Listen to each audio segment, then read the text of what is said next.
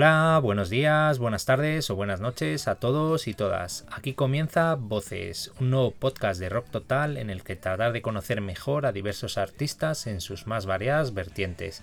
Desde músicos, por supuesto, pasando por ilustradores, cineastas, actores, escritores o periodistas, entre muchos otros. Así que poneos cómodos y disfrutad.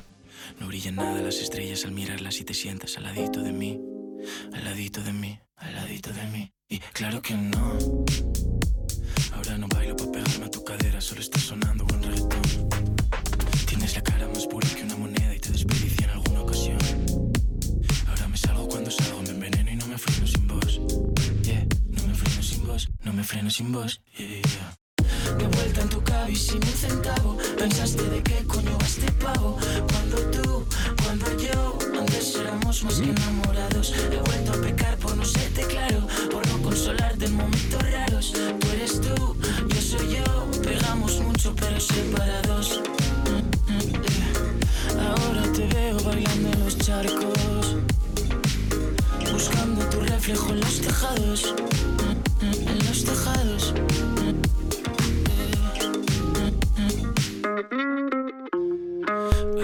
Comenzar esta nueva aventura de voces, tuve claro que las opciones irían más allá de la música, que las canciones me servirían para recorrer las entrevistas, pero que más allá de los músicos habría que dar voz a artistas con talento, interés y trabajo detrás.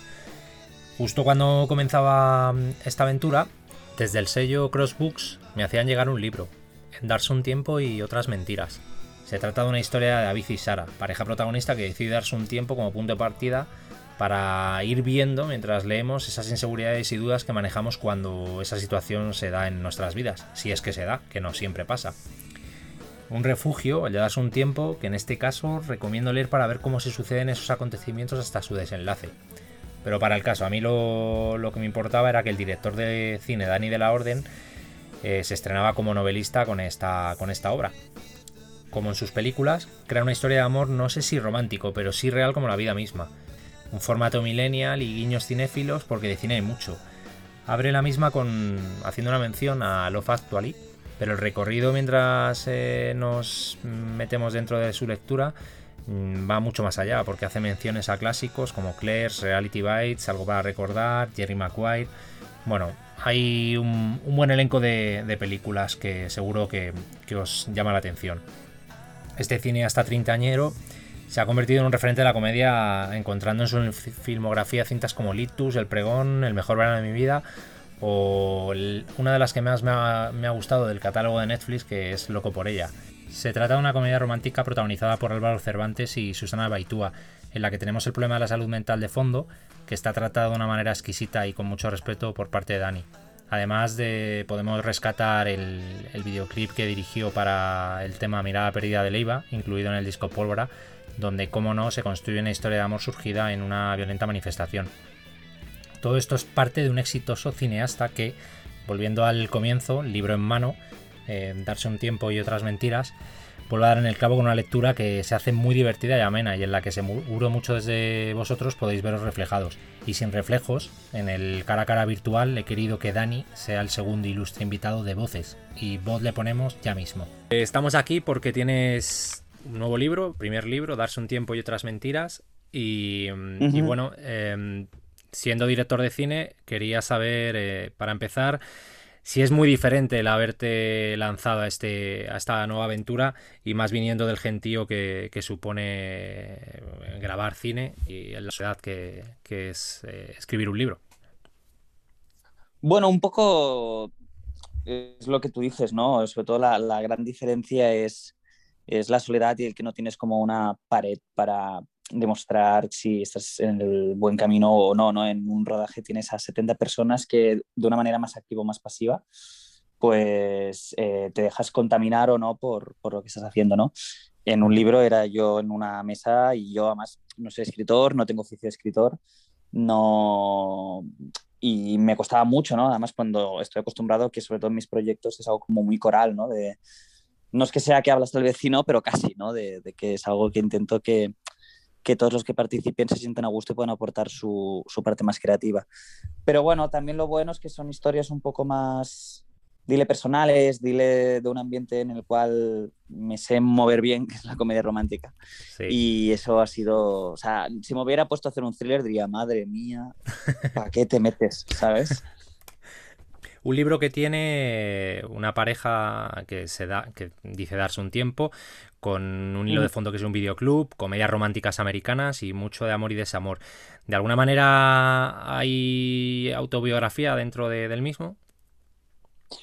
Bueno, más que autobiografía, hay como un poco tu alrededor, pues lo filtras, lo magnificas, lo, cambias, lo te inspiras sobre todo. Sí que juego mucho con, con, tener puntos de partida, ¿no?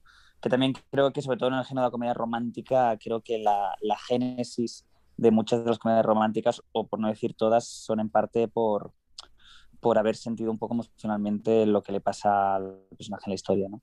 Entonces, no es que sea como, hostia, vas a saber qué vida tiene Dani, porque ni me interesa, ni, ni quiero que se sepa, ni quiero que sea, ni merezca un libro, ni mi vida emocional, ni social, ni nada. Es la cosa más normal y, y vacua del mundo. ¿no? Pero a partir un poco de las sensaciones, por ejemplo, pues la, la sensación de, de tener inseguridades, ¿no? Y que estas las las mm, traslades a, que el remedio sea estar con alguien, ¿no? Para lidiar con tus propias inseguridades. Por ejemplo, pues esto sí que es algo que, que pues alguna vez lo he sentido, o, las inseguridades sexuales también, el, eh, el, valor de la amistad, pues todo esto pues al final gira en torno a, a, a, a vivencias.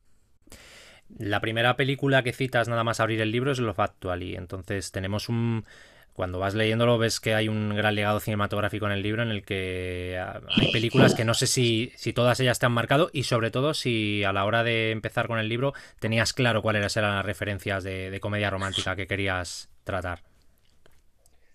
Eh, sí, me han. O sea, todas estas son películas que. O sea, de hecho, el hecho de hacer un libro así, un poco tan libre, tan libre, digamos, ¿no? Pues creo que lo, lo, lo guay es que he hablado de las pelis que a mí me molan como a mí me mola. O sea, no es un ensayo de películas, no, no tiene ningún fin divulgativo, sino que es las conversaciones que yo podía tener en un bar con mis colegas sobre por qué me, me gustó tanto cuando Harry encontra a Sally, pues las he podido meter aquí. Y esto me ha hecho muchísima ilusión. ¿Sabes? O sea, no, no son.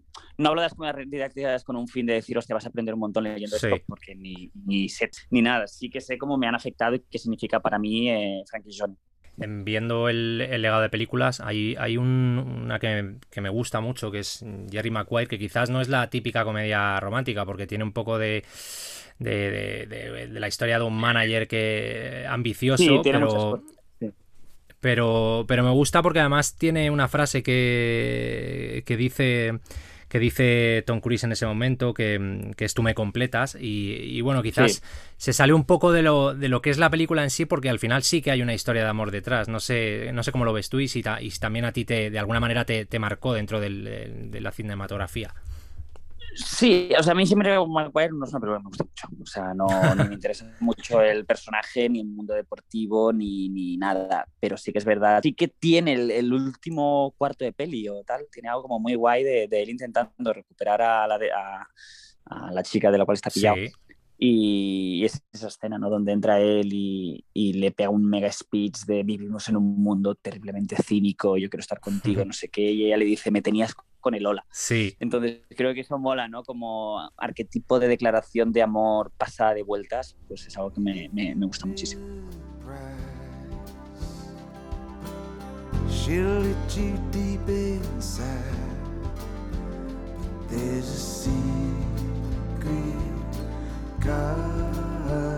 she has.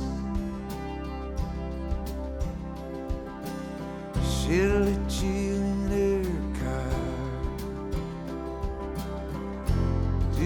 driving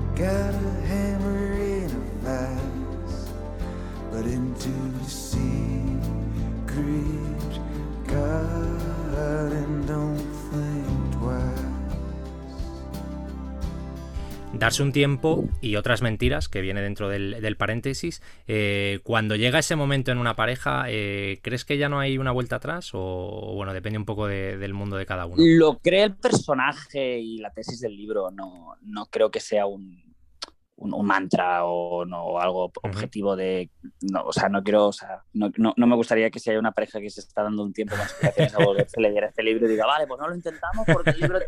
No, o sea, sí que es un punto de vista que a veces para mí darse un tiempo puede implicar, ¿no? Puede estar relacionado con el hecho de que al final te gustan los, los principios.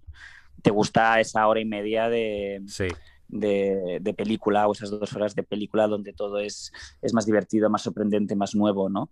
Eh, por eso creo que las comedias románticas tienen, o sea, aparte de la trilogía de Lynn Laker, de Antes de la Anochecer, Atardecer y Amanecer, pues aparte de esas tres en concreto, no la comedia romántica no es, una, no es un género dado a muchas secuelas, como sí que es el cine de las películas de acción. Cierto. Y yo creo por algo será, porque decir, es que una vez ya ha estado solucionado el elemento de conquista o, el problema de esto, pues ya después es que las relaciones son bastante, bastante aburridas, digamos, ¿no? Entonces, eh, yo creo que darse un tiempo pasa un poco, pasa un poco eso, de decir, el tío se, se quiere dar un tiempo porque que está enganchado a a, las relaciones de la primera vez, digamos. Eh, David y Sara, además, los protagonistas, em, se ve que están sin llevar muchos años, eh, una especie de inercia en la que sobre todo él está un poco más estancado, se deja un poco llevar de por la relación. Eh, no sé si esto también pasa mucho en las parejas, que quizás estando dentro de las mismas no se dan cuenta de, cómo están, como si la puede ver alguien desde fuera, de, que ya está un poco acabada. No, no sé si lo ves así tú también. Bueno, pues desde fuera intento es decir, desde fuera es como muy fácil hablar, ¿no? Claro. hay una canción de Manuel muy bonita que, que, dice al, al, Miquel y el Olga tornan, Miquel y Olga vuelven, que dicen eh, callad nobles consejeros, porque es una pareja que lo, lo vuelve a intentar, ¿no? Y, y, es un grito a decir, hostia, es que es muy fácil que a través de, de, tus amigos y de terceras personas pues tengas una opinión de la relación, pero yo creo que lo bonito que tienen las relaciones es que la magia que hay dentro mm, los demás no la puedan ni entender. Y yo creo que opinar de, de, de, segunda desde fuera. sin ni siquiera desde fuera me parece un poco, bueno, la literatura sí, porque tengo pero si te fijas, has hablado en primera persona, porque yo solo sabía hablar de la relación del protagonista. Me gusta la idea de, que, de contar el, día a día que lleva David, desde que lo dejan Sara y él, eh, va contando los días. Es una copia de 500 días juntos. Calendarización es quizás una forma de intentar seguir unido a esa persona. Bueno, yo creo que al, final, creo que todos tenemos un año nuevo, ¿no? Tenemos varios, ¿no? Pues, pues, si sobrevives a la muerte, ¿no? Pues tu vida vuelve a empezar, ¿no? Entonces yo creo que muchos de nosotros dejimos nuestros años por diferentes valores o circunstancias temporales. Y el haberlo dejado con alguien a veces, si te ha tocado bastante, se convierte en tu calendario, ¿sabes? No, no estás en febrero, estás en que llevo dos semanas sin verlo, sin pensar en ella, ya llevo casi un año y ya lo he superado, ¿no? Entonces tu organización mental del tiempo se basa en, en una persona que ya no está. Y me parecía como algo muy, muy bonito y muy real para dividir los capítulos, ¿no? Para ver la obsesión que tiene el protagonista con intentar estar a su onda desprendido de ella.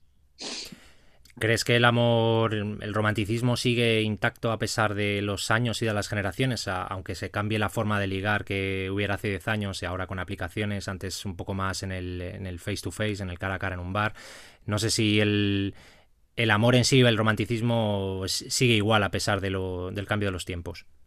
Eh, o sea, te voy a dar una respuesta un poco diferente a, a las que doy porque es que me ha pasado un poco de que, claro, cuando ruedas dos comedias románticas que son las Barcelonas, ¿no? Que hablan del amor, pues la primera pues empezaba a hablar del amor como si yo fuese un entendido, en la segunda también, después haces loco por ella, ¿no? Y, y, te siguen preguntando, te, te, sientes como la obligación de decir, vale, voy a contestar de alguna manera que tenga sentido interesante sobre cuál es mi opinión del amor.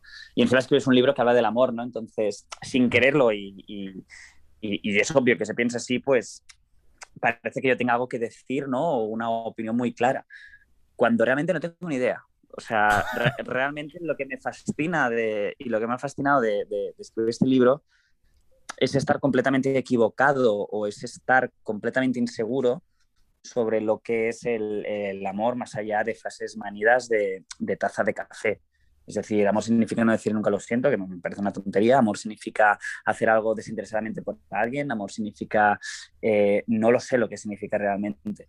Entonces, más allá de la definición de diccionario de, de sentir afecto emotivo, como le quieras llamar, por, por alguien y una, y, una, eh, y un cariño por encima de, de, lo, de lo estándar. Por, es que no lo sé, ¿no? Entonces yo creo que hay algo guay como que cada día pienso casi algo diferente, ¿no? Entonces, a veces pienso que, que el, que el, amor únicamente es un mecanismo para que no nos sintamos solos, es un mecanismo social de defensa para, para lidiar con nuestro día a día, a veces pienso que es una necesidad, a veces pienso que es algo, una especie de droga para el bienestar eh, que no deja de resaca o no debería dejar resaca.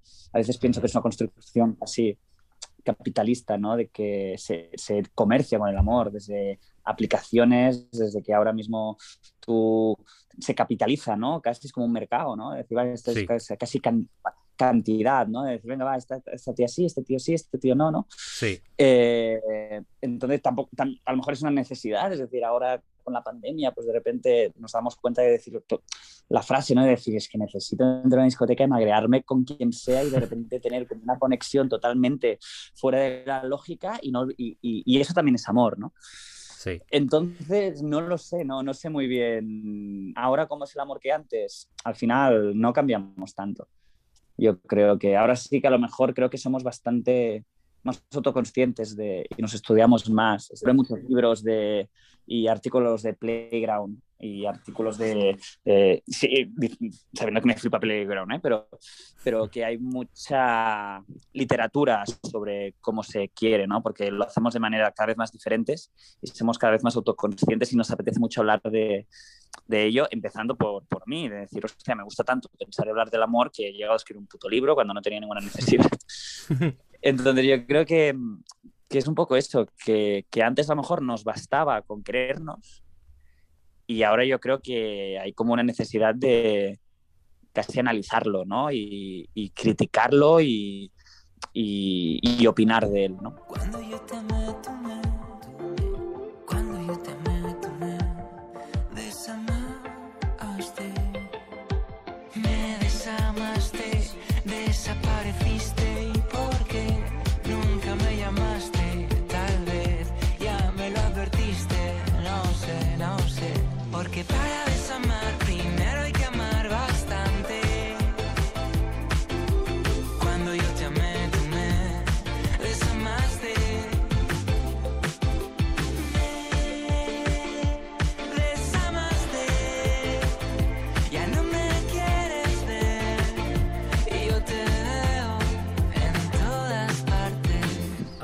¿Ha idealizado excesivamente el cine el amor?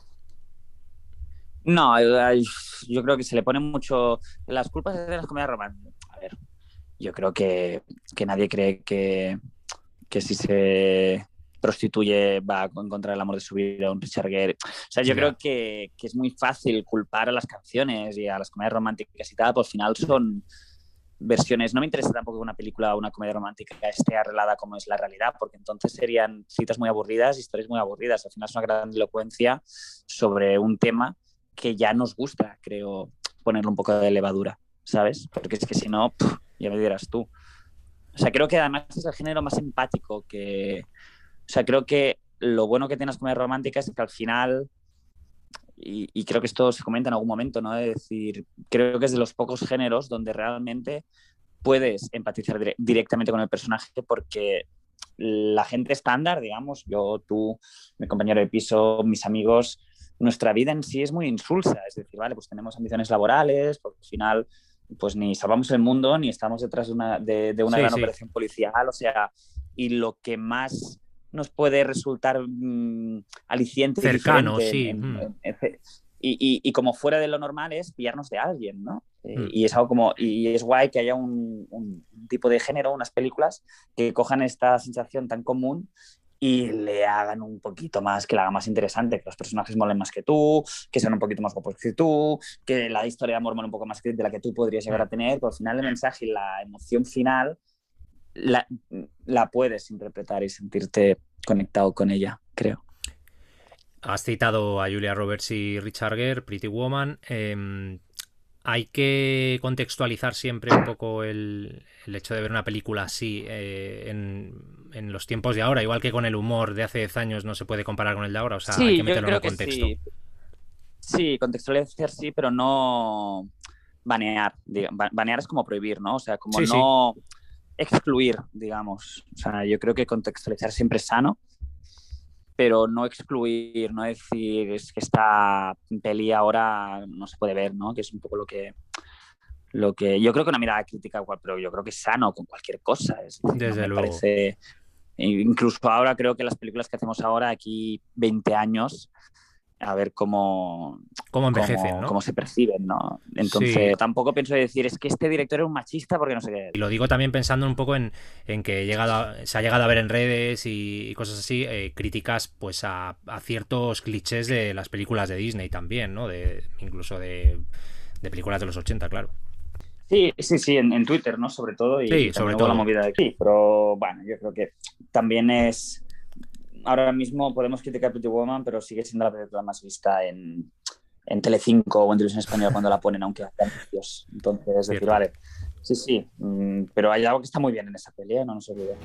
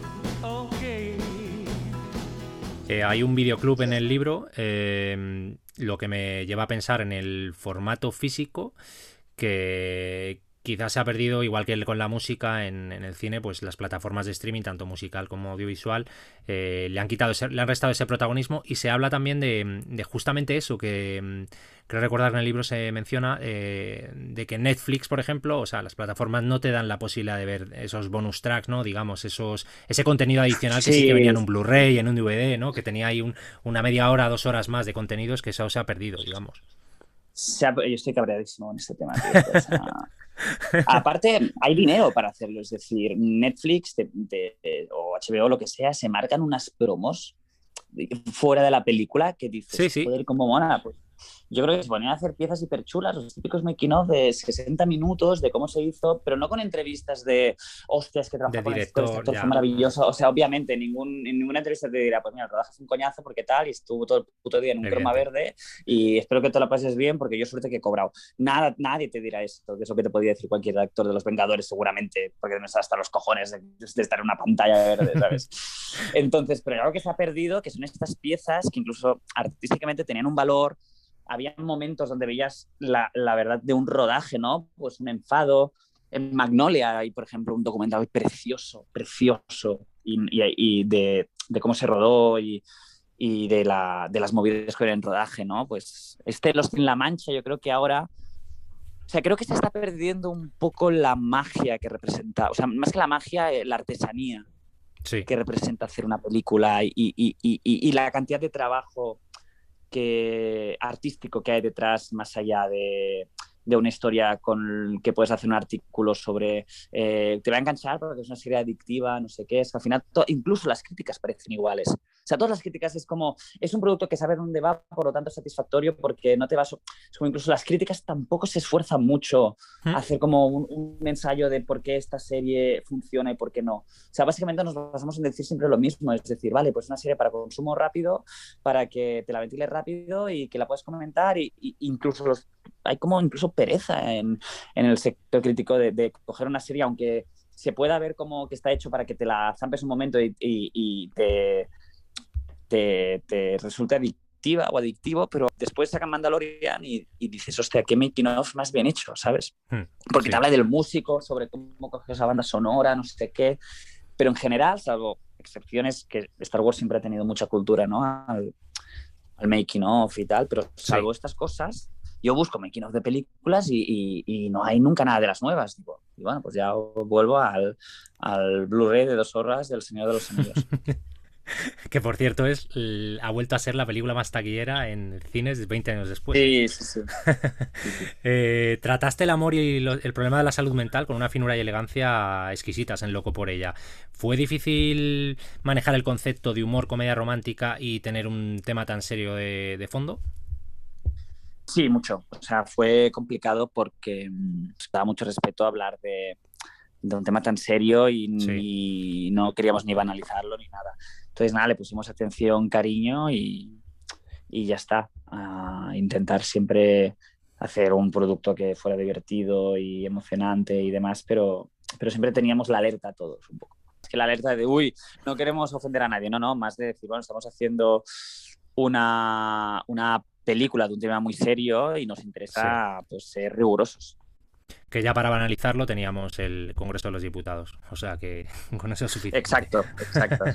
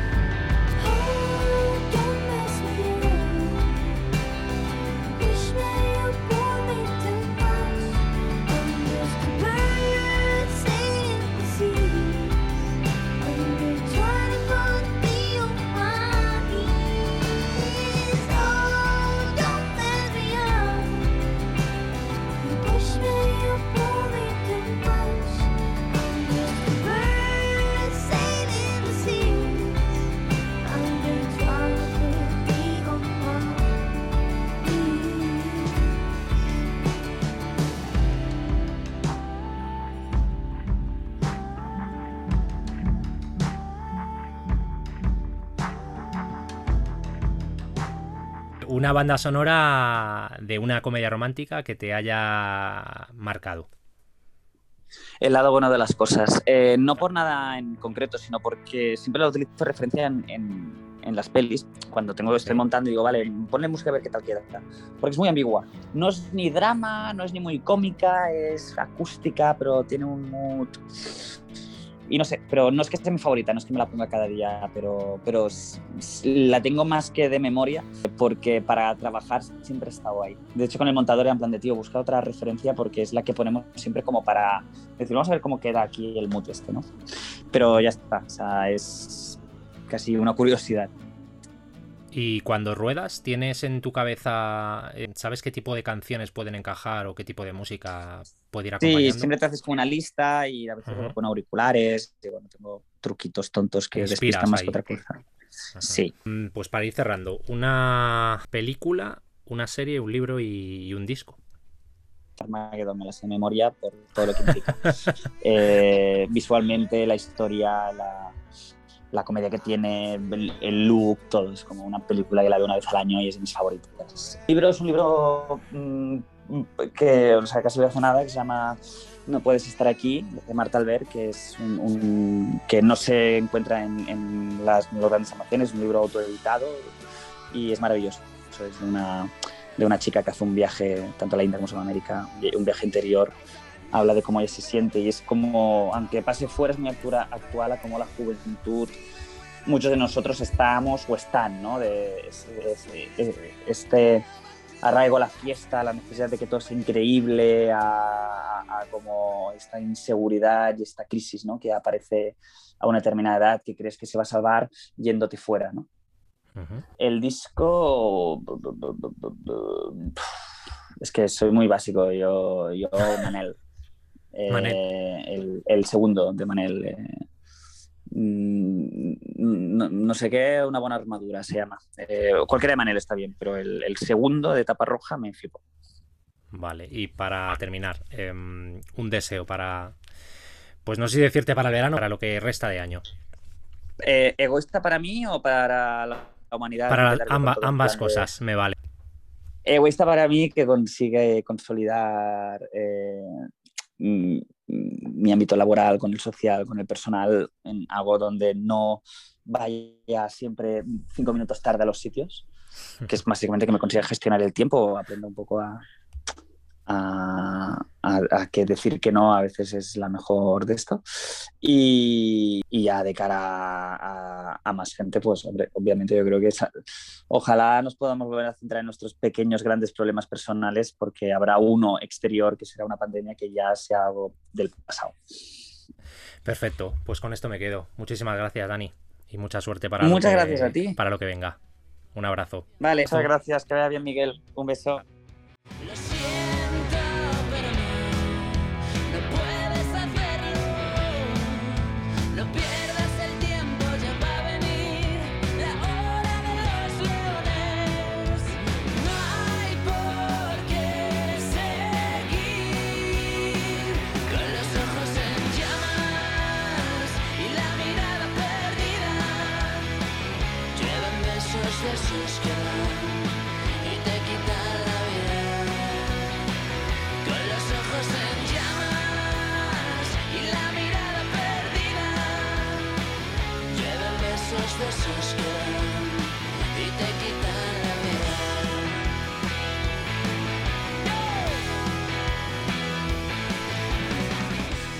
Y así llegamos al final del segundo programa de Voces de Rock Total, con la mirada perdida de Leiva sonando, recordando en la cabeza el videoclip que el propio Dani dirigía, con la mirada muy centrada, como en este encuentro en el que el amor, las relaciones y el cine se han dado la mano para dar luz y sonido a una conversación que espero os haya gustado.